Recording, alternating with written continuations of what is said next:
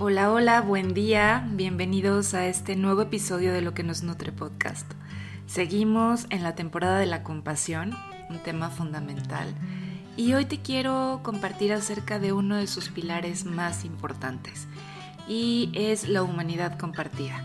Si bien todos podemos reconocer que vivimos en constante conexión, que de alguna manera nuestra vida sostiene otras vidas, pero a su vez esas otras vidas sostienen también la nuestra. Este carácter de, de una humanidad interdependiente me parece que es muy importante rescatarlo y muchísimo más en la actualidad. Y quizá por eso es que en la actualidad estamos escuchando tanto el tema de la compasión, porque en realidad hoy podemos tener mucha claridad en que la compasión es algo necesitamos cultivar, no, no es un lujo. Y también tenemos claro que los seres humanos somos sociales y que debemos aprender a vivir juntos, a convivir de una manera más armoniosa, a poder compartir el espacio desde, desde la compasión y no desde un lugar de competitividad. Eh, también sabemos que eh, si carecemos de un corazón bondadoso y compasivo hacia los demás, pues nuestra misma existencia se va a ver amenazada. Incluso si decidimos ser egoístas, debemos de ser también sabiamente egoístas, entendiendo que nuestra subsistencia personal y nuestra felicidad depende de otros.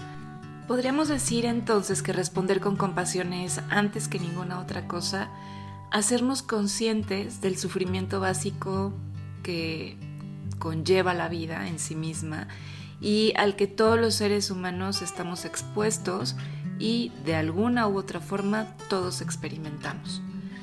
Hay desde ahí entonces como un sentimiento de igualdad con los demás, un sentirnos unidos a todos al estar sometidos por igual a cosas como la enfermedad, como la incertidumbre, el deterioro o la misma muerte. Es decir, es este saber que no eres el único ser que se puede estar sintiendo infeliz en este momento, porque hay cientos de miles de personas que también lo podrían estar experimentando al igual que tú. Y a ver, pareciera importante dejar claro algo, porque podemos de pronto confundirnos, ¿no? Pensar así no significa estar buscando una especie como de consuelo, sino evitar que nuestro corazón se cierre lo que buscamos es abrirnos y expandir la conciencia mucho más allá de nuestra individualidad que duele, pues es esta conciencia ampliada lo que nos va a permitir sanar. Una vez que sentimos que nuestro sufrimiento no es un caso aislado, entonces podemos reconocer en nosotros un impulso espontáneo que anhela dejar de sufrir. Deseamos liberarnos de todos los problemas y también lo deseamos a los demás. Y es aquí donde puede empezar la compasión, cuando al vernos unidos a los demás deseamos que termine el sufrimiento del mundo sin distinción de si es el propio o el de los demás. Y es así que cobra sentido el significado de la compasión, que significa desear que termine el sufrimiento y querer aportar algo para que esto suceda. Normalmente cuando tenemos dificultades en la vida solemos responder con culpa, con vergüenza, con impotencia, con rabia. Y la respuesta de compasión es reemplazar esas reacciones por compasión. Supone responder al dolor con el deseo profundo de que se termine el sufrimiento de todos los seres y la intención de hacer algo para que esto suceda. Los seres humanos vivimos actualmente en la paradoja de saber que, en verdad, evolucionamos a través de la capacidad innata de sentir empatía por los demás. Al mismo tiempo nos enfrentamos a una época en la cual parece haber una gran crisis de empatía y de compasión. Al ser seres sociales, nuestra supervivencia depende en gran parte de esta red interconectada de relaciones que sustentan nuestra vida y que permiten la satisfacción de nuestras necesidades, desde las más básicas y concretas hasta las más intangibles y espirituales.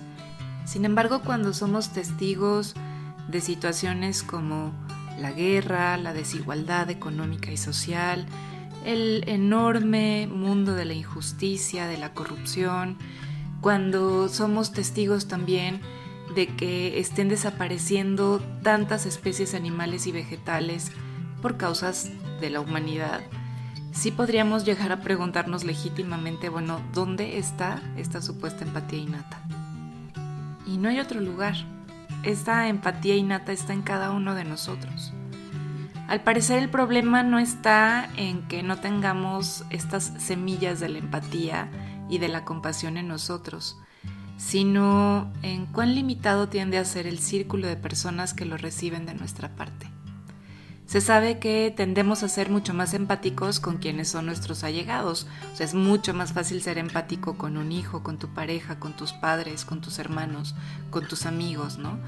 Y con quienes consideramos miembros de nuestra tribu, nuestra comunidad, nuestro eh, partido político, quizá quienes eh, comparten nuestro gusto por el equipo de fútbol, etcétera, ¿no? Por ello la empatía innata está sesgada por nuestros prejuicios sobre quienes están dentro o fuera de nuestro grupo de pertenencia.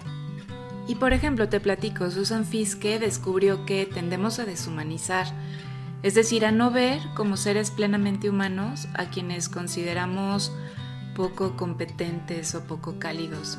Aquí solemos ubicar a grupos de personas que socialmente viven con estigma, como aquellas que viven en la calle, a los adictos, a los delincuentes, a los enfermos psiquiátricos.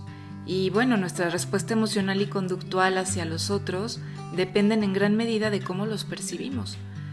Y podemos no querer comprender que es nuestra responsabilidad el tratar a otros seres humanos con completo desdén como si fueran objetos o en cambio podemos elegir tratarlos como lo que son, seres humanos como nosotros con nuestras mismas necesidades y nuestros mismos anhelos.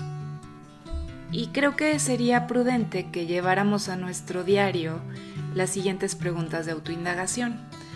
¿Quiénes consideras que están dentro de tu círculo de compasión más cercano. ¿Quiénes son estos que forman parte de tu tribu? ¿Y a quiénes sientes fuera de este o más lejanos? Y vamos entonces ahora a las claves de este episodio.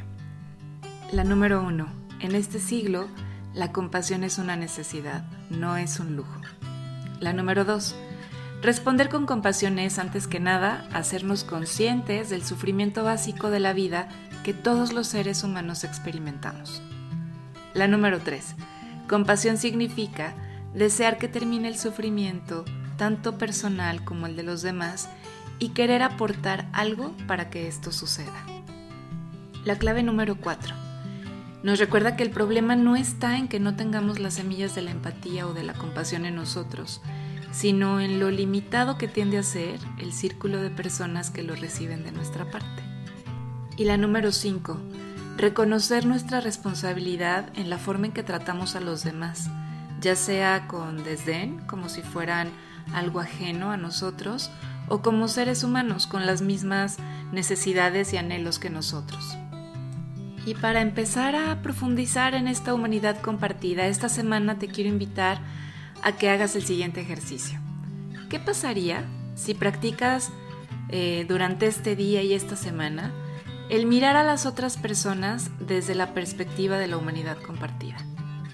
En vez de caer en el juicio automático sobre los demás, a partir de cómo se ven, cómo se visten o cómo hablan, considera la posibilidad de practicar el abrir tu curiosidad para preguntarte, ¿cómo será estar en los zapatos de esa persona realmente? Quizá quieras prestar más atención a los detalles de su rostro, a lo que dice su mirada, a la historia que puede estar contando las líneas de expresión alrededor de sus ojos o de su boca. ¿Cómo sería ampliar tu círculo de compasión? Y te recomiendo que al final del día o de la semana vayas recogiendo tus principales comprensiones acerca de esta práctica. Pues bien, creo que este episodio nos deja una invitación muy bella de empezar a abrir el corazón, de empezar a percibir a los otros como humanos, ¿no? Con los mismos deseos, necesidades y anhelos que nosotros. Y es una invitación súper profunda y poderosa. Así que espero que lo puedas vivir plenamente durante esta semana. Y cualquier cosa, por favor, cuéntame cómo, cómo está siendo para ti este ejercicio y qué has descubierto al ponerlo en práctica. Y bueno, pues muchísimas gracias por estar aquí, gracias por escucharme y nos encontramos el próximo lunes para seguir cultivando juntos luz, sabor y nutrición en la vida cotidiana. Hasta muy pronto.